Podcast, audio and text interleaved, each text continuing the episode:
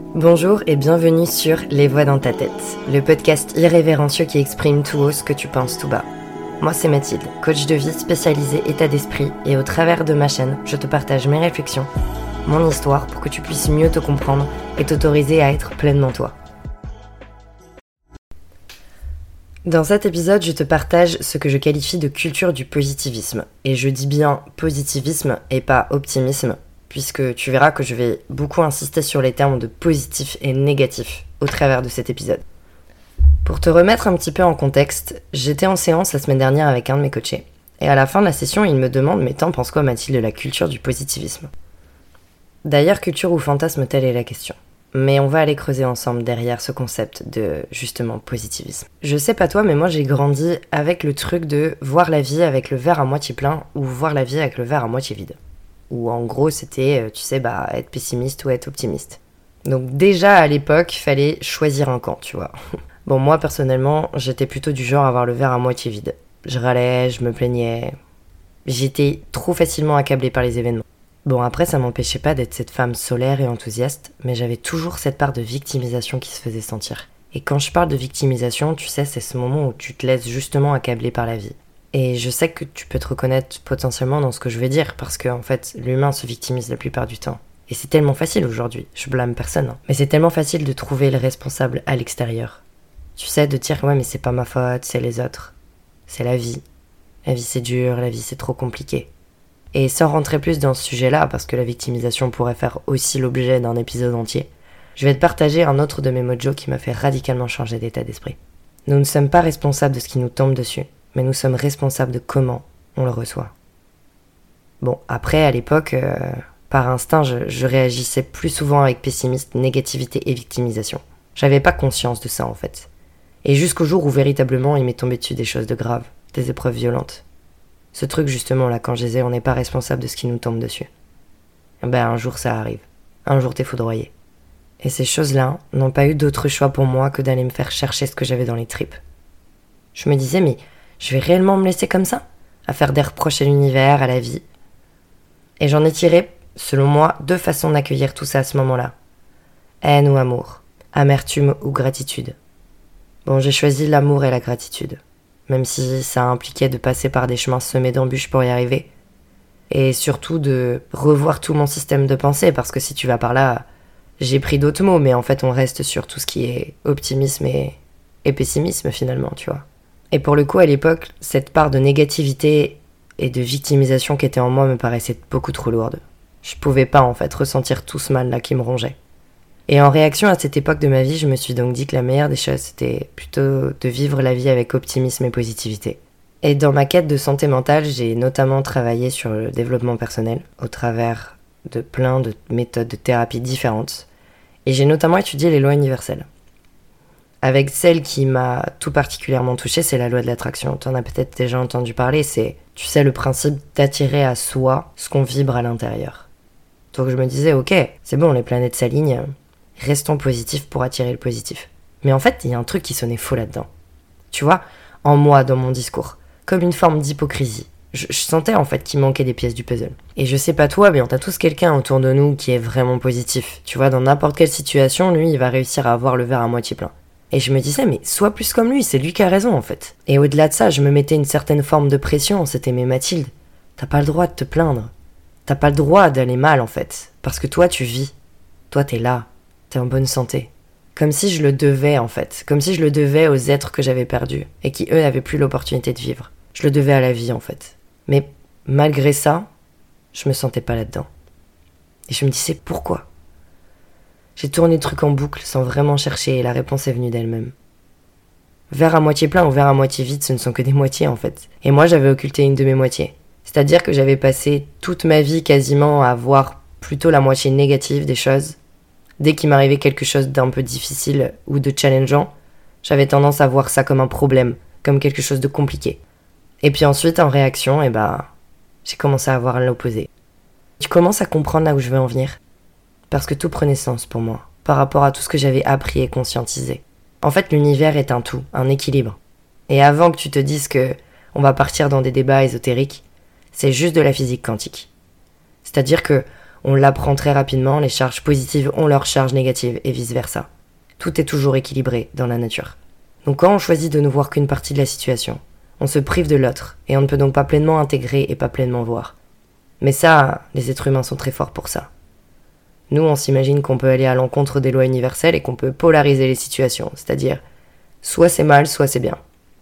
Et j'aime bien illustrer ça avec l'expression c'est un mal pour un bien, que j'ai entendu à toutes les sas ces dernières années avec tout ce qui m'est tombé dessus.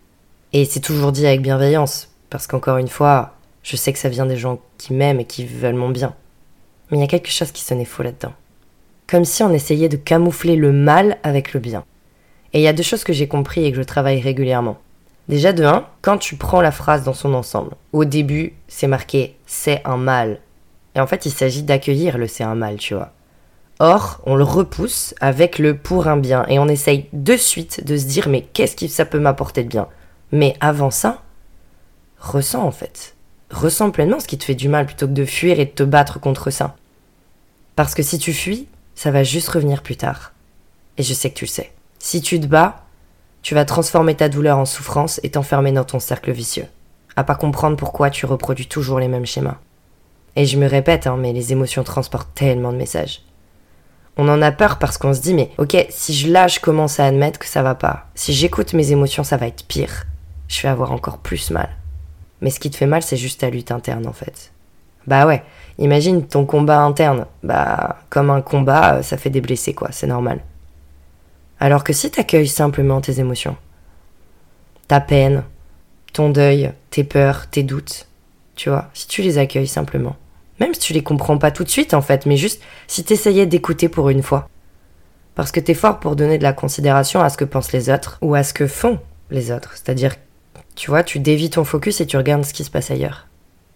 Qu'en est-il de tes propres pensées? Parce que tu veux que je te dise. T'as le droit d'aller mal. T'as le droit de t'apitoyer et je mets apitoyer entre guillemets. T'as le droit de douter, d'avoir peur. De toute façon, c'est là, en toi. Donc tu crois quoi? Que tu peux te séparer d'une partie de toi? Bah essaie pour voir et viens me dire si ça a marché. En revanche, ce qui fonctionne, et je t'invite plutôt à essayer, c'est de laisser tes émotions prendre leur place.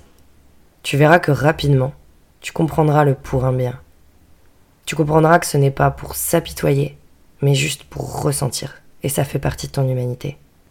Mais crois-moi, je sais, je sais ce que tu penses. Je sais que tu te dis que c'est relou de ressentir ça que c'est nul, que c'est mal, ou que ça va rien changer, toute manière d'admettre que tu vas pas bien.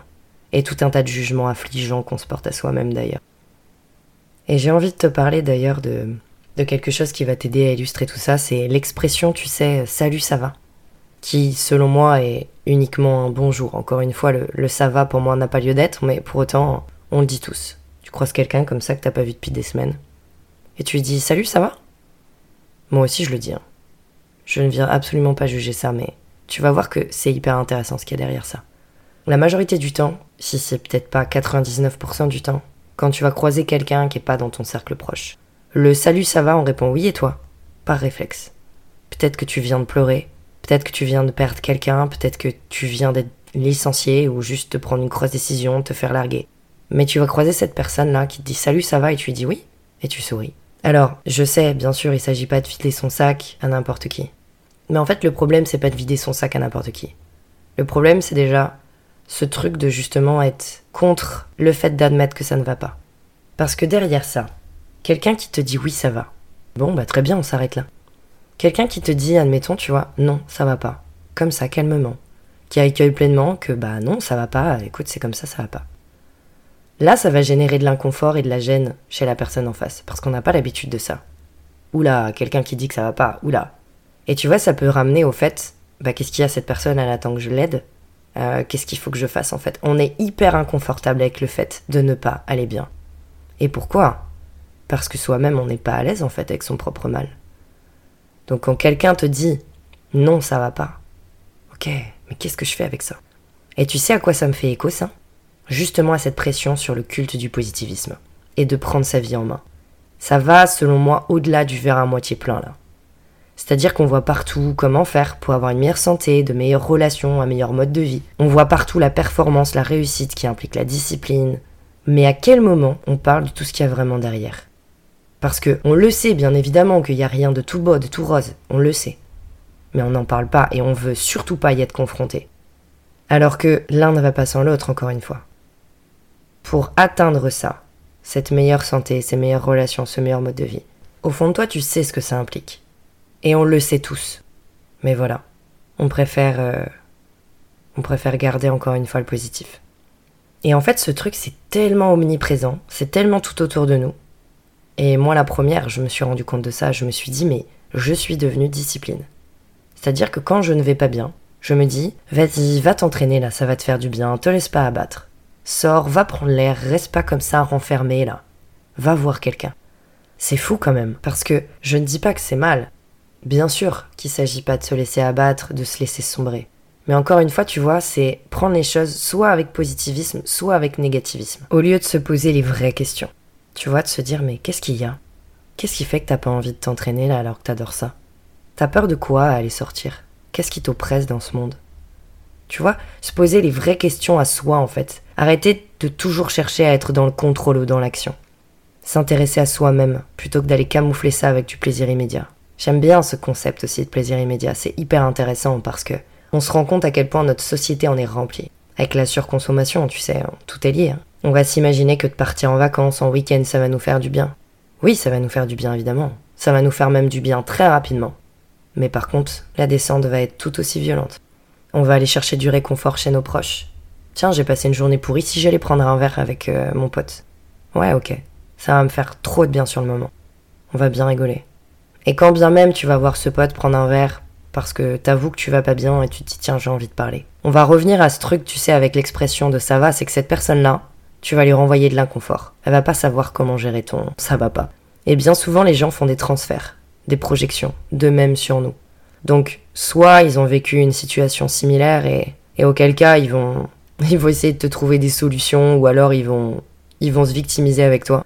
Ou alors on va avoir mes trucs préférés, tu sais c'est le tu sais c'est un mal pour un bien. Ou alors mon préf c'est le ça va aller. Plein de super jolies phrases comme ça, après la pluie vient le beau temps, nanani nanana. Ou alors peut-être que t'es le genre, toi, qui réagit à la douleur avec plein de nouveaux projets. Tu te dis, bon bah ok, là ça va pas, là ça a pas marché, hop là, on renchaîne, on reste dans l'action, on se laisse pas aller. Peu importe en fait ton, ton mécanisme de défense. Sois juste conscient que c'est un mécanisme de défense, et surtout un mécanisme de fuite, lié à ton ego. Mais attention, fuir, c'est pas mal. S'évader avec du plaisir immédiat non plus, ça ne l'est pas. Ce que je veux te faire prendre conscience au travers de cette réflexion, c'est juste de ce que tu ne veux pas voir, de ce que tu ne veux pas écouter, qui est en toi.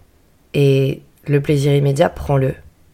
Mais tu pourras pas pleinement être satisfait dans ta vie si tu refuses et que tu rejettes la polarité négative. Et au fond de toi, tu le sens qu'il y y a ce truc-là qui manque. C'est justement l'accueil aussi de cette polarité négative et que l'accueil de cette polarité t'enfermera pas dedans. Elle te donnera juste une vision 360 de ce qui se passe. Si tu veux de la discipline dans ta vie, accepte de la lâcher. Si tu veux de la réussite, réconcilie-toi avec l'échec. Et si tu veux de l'action, cultive l'introspection. Et tu verras que ton équilibre propre se trouvera en acceptant les deux polarités, pas en t'enfermant dans un fantasme qui ne t'appartient même pas. Si cet épisode t'a plu, n'hésite pas à partager autour de toi et à me mettre 5 étoiles. En attendant, prends soin de toi surtout.